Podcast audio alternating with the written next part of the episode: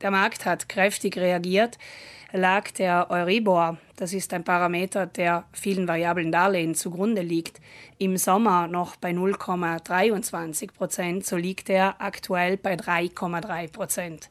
Umgelegt auf die geschuldeten Zinsen eines Kredits kommen dadurch stattliche Beträge zusammen. Ein Beispiel macht das deutlich. Ein Darlehen von 100.000 Euro, das im Jänner 22 aufgenommen wurde, und ein Darlehen, das im Jänner 23 aufgenommen wurde, unterscheiden sich in einem Plus pro Rate von 127 Euro. Das muss ich jedes Monat mehr bezahlen. Und die Gesamtkosten haben um 29.000 Euro zugenommen bei der Rückzahlung des Darlehens. 29.000 Euro mehr an Zinsen, das entspricht dem Preis von zwei Kleinwagen. Um Betroffenen eine Alternative zu bieten, hat der Gesetzgeber ein altes Dekret aus der Versenkung geholt. Dieses besagt, unter Einhaltung bestimmter Kriterien kann ich von variabel zu fix wechseln.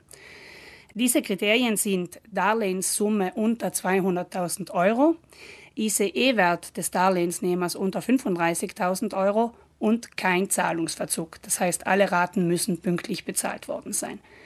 Wenn ich diese Voraussetzungen einhalte, kann ich von einem variablen Darlehen, wo sich die Zinsen ändern, zu einem fix verzinsten Darlehen wechseln, wo ich ganz genau weiß, wie viel ich der Bank jedes Monat schuldig bin.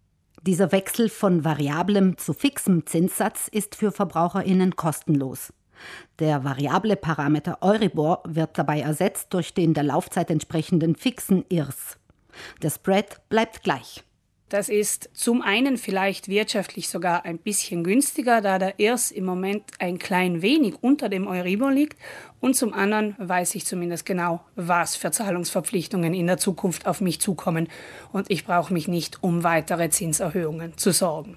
Ob sich ein Wechsel von variablem zu fixem Zinssatz tatsächlich lohnt, ist von Fall zu Fall einzeln zu bewerten.